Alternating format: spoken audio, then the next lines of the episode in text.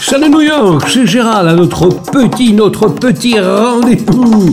Ça faisait longtemps que j'étais pas venu ici sur cette magnifique terrasse d'hôtel pour enquiller du vinyle de façon à ce que tu puisses écouter des morceaux que tu apprécies fortement, qui te rappellent aussi les bons souvenirs de la FM. Et oui, encore comme à notre habitude, vous êtes toujours sollicité avec cette fréquence interdite. Nous rejouons un peu le remake des années 79 avec les radios pirates. Bon, bref, vous êtes des privilégiés. Je vais vous enquiller un mix de plus de deux heures et demie avec des morceaux qui ne sauraient vous rendre insensible. Vous allez certainement danser dans votre room, que dis-je, dans votre bar, dans votre restaurant. Bon, bref. Trêve de blabla, je vais enquiller les manettes pour faire danser les minutes. oh, le slogan un peu lourd, c'est normal, ça sent bon les 79. Allez, à tout à l'heure, on se retrouve pour discuter de tout et de rien, mais surtout de tout. À tout à l'heure.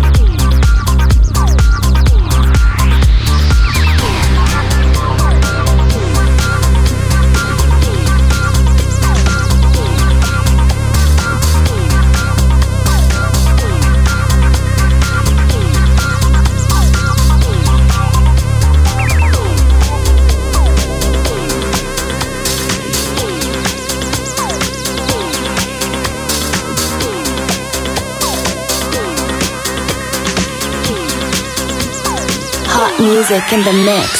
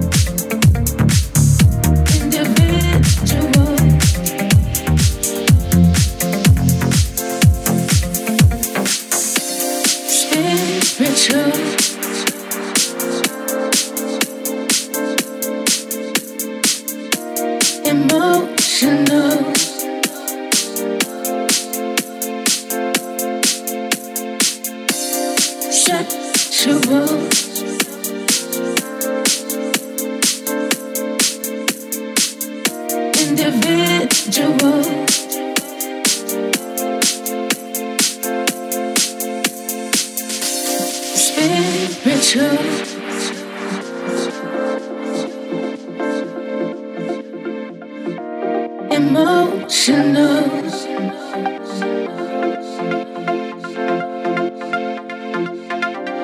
sexual.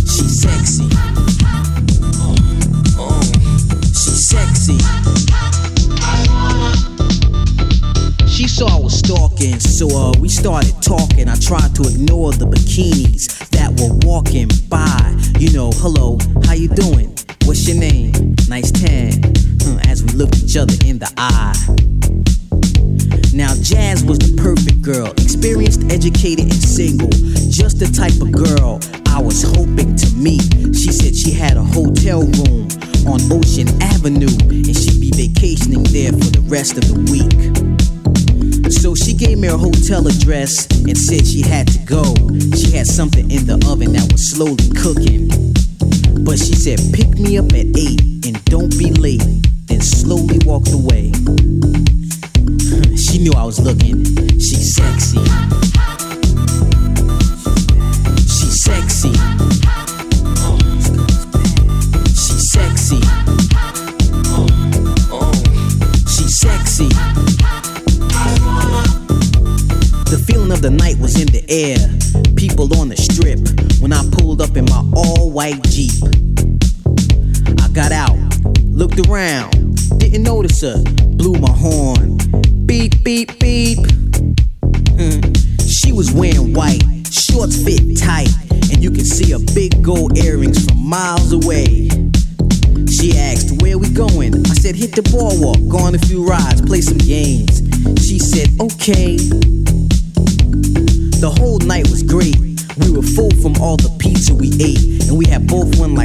prizes each. So I put the stuff in the back of the Jeep,